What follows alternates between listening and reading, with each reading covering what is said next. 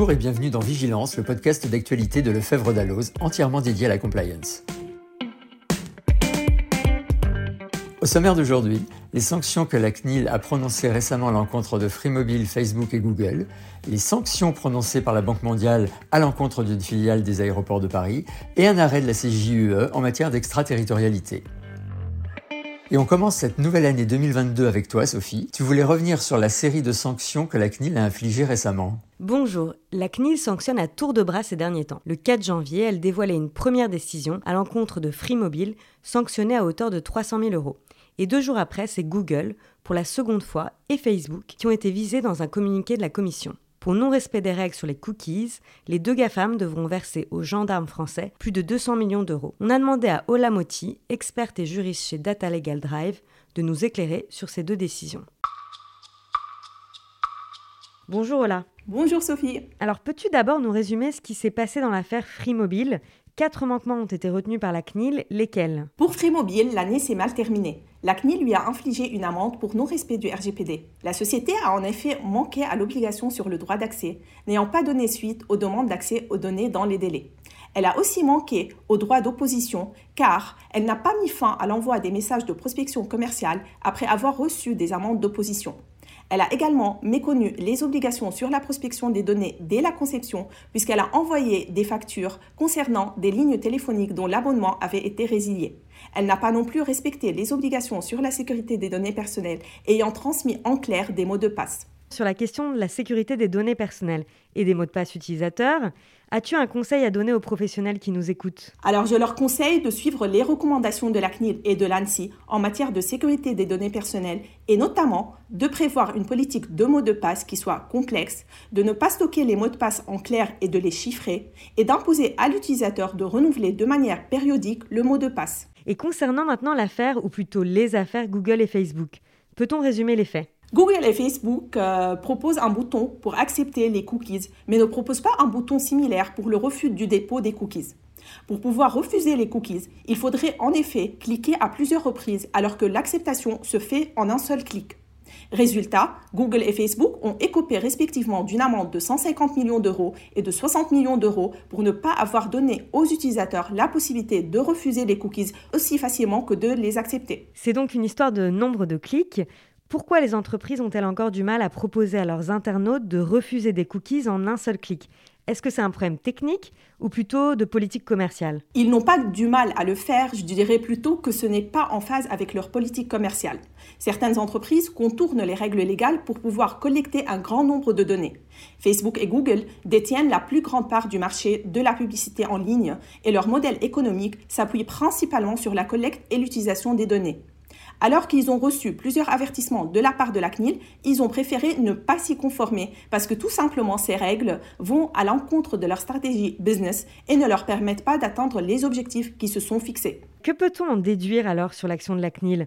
Ces dernières décisions sont-elles suffisamment dissuasives vis-à-vis des entreprises qui pourraient être encore récalcitrantes sur le sujet, comme Google et Facebook? La CNIL suit encore une démarche éducative et préfère ne pas prononcer tout de suite une sanction bien que la mise en demeure ne soit plus un préalable nécessaire. C'est ce qui peut être déduit en observant le nombre de sanctions prononcées depuis 2018, notamment en consultant la carte de sanctions de Data Legal Drive. Lors des trois dernières campagnes sur les cookies, une centaine de mises en demeure ont été prononcées. Les deux dernières amendes infligées à Google et Facebook constituent bien évidemment un record comparant aux sanctions prononcées par la CNIL depuis l'entrée en vigueur du RGPD, mais on est encore bien loin du 2% du chiffre d'affaires annuel toléré. Pour des entreprises dont l'activité principale repose sur les données personnelles et qui réalisent des profits considérables en traitant ces données, il n'est pas certain que ces sanctions soient dissuasives. On ne peut toutefois ignorer le message de fermeté envoyé par la CNIL quant à la nécessité de respecter les règles applicables en la matière. Merci Sophie et merci Ola pour ces précisions. Anne-Laure, tu voulais nous parler d'une décision intéressante rendue récemment par la Banque mondiale. En effet, début janvier, la Banque mondiale a annoncé qu'elle avait pris une sanction à l'égard d'une filiale du groupe ADP, qui est anciennement Aéroport de Paris. La sanction pour pratique anticoncurrentielle et frauduleuse s'étend sur 24 mois. Donc les 12 premiers mois, donc jusqu'à peu près janvier 2023, pendant lesquels la société ADP International ne pourra participer à aucun projet financé directement ou indirectement par la Banque mondiale, ni se voir attribuer un marché pour lequel elle aurait concouru auparavant. Puis pendant les 12 mois suivants jusqu'en 2024, elle devra répondre aux exigences éthiques de l'institution internationale si elle veut à nouveau répondre à des appels d'offres. D'accord, mais plus précisément, dans quel cadre s'inscrit cette sanction? Alors en fait, depuis 1996, il existe un régime de sanctions à l'encontre de toute personne physique ou morale qui participe à des projets financés par la Banque mondiale et qui ont commis des actes de fraude ou de corruption. En 2006, l'institution internationale a adopté une série de mesures qui renforcent ce régime et qui assurent une véritable protection contre, je cite, les manœuvres frauduleuses, collusoires, coercitives ou obstructionnistes. Et que s'est-il passé dans cette affaire?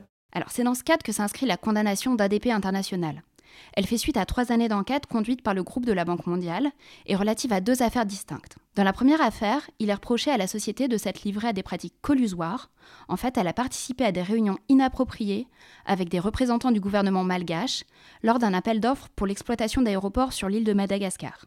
Dans la seconde affaire, c'était un projet d'aéroport à Zagreb. Là, la société s'est livrée à des pratiques frauduleuses, car elle a omis de révéler à la SFI, qui en fait est la filiale de la Banque mondiale qui est chargée des investissements dans le secteur privé, que des honoraires avaient été payés à un intermédiaire. Pour finir, j'aimerais juste ajouter que la sanction qui a été infligée à ADP International a été réduite compte tenu de la coopération et des mesures correctrices qu'elle a mises en place. Elle s'est notamment engagée à adapter son programme de conformité à l'échelle du groupe. Enfin, il convient de noter que deux filiales du groupe Bouygues Construction et Colas ont été également condamnées aux côtés d'ADP. Merci Anne-Laure. On finit ce numéro de vigilance avec toi Véronica et un arrêt rendu par la CJUE le 21 décembre 2021 en matière d'extraterritorialité. Bonjour Stéphano. Fin décembre, la Grande Chambre de la Cour de justice de l'Union européenne a rendu un arrêt très attendu par les spécialistes de la compliance. Dans sa décision, la Cour s'est penchée sur l'interprétation de la loi de blocage européenne. Ce règlement a été adopté en 1996 en réponse aux sanctions extraterritoriales américaines concernant Cuba, l'Iran et la Libye. Son principe est simple. Il interdit aux entreprises européennes de se conformer à la législation américaine, sauf autorisation préalable de la Commission européenne. Mais en pratique, les entreprises se retrouvent face à un dilemme impossible. Faut-il rester dans les clous de la loi mais prendre le risque de perdre l'accès au marché des États-Unis et donc voir les dollars s'envoler, ou faut-il se conformer aux mesures américaines et en payer les conséquences en Europe? Dans cette affaire, l'opérateur de télécommunications allemand, Telecom, a vite fait son choix. En 2018, lorsque les États-Unis ont rétabli les sanctions contre l'Iran, il a décidé de résilier tous ses contrats avec une banque iranienne implantée en Allemagne, et ce, sans aucun motif et sans autorisation de la Commission. Le litige entre les deux entreprises conduit le juge allemand à interroger la Cour de justice. Que faut-il retenir de sa décision? D'abord, elle confirme que les entreprises étrangères peuvent invoquer une violation de la loi de blocage dans le cadre d'un procès civil. La Cour leur facilite même la tâche. Si tous les éléments tendent à indiquer qu'une entreprise européenne s'est conformée à la législation américaine sans disposer d'une autorisation, alors ça sera à elle de prouver le contraire. Autre enseignement, une résiliation contractuelle contraire à la loi de blocage peut être annulée par le juge, mais uniquement si elle n'entraîne pas de pertes économiques disproportionnées pour l'entreprise concernée. La balle est désormais dans le camp de la juridiction allemande, qui aura le dernier mot dans cette histoire? Eh bien, merci Véronica. Voilà, Vigilance est terminée. Encore une très belle année 2022 à tous et à très bientôt pour un nouvel épisode.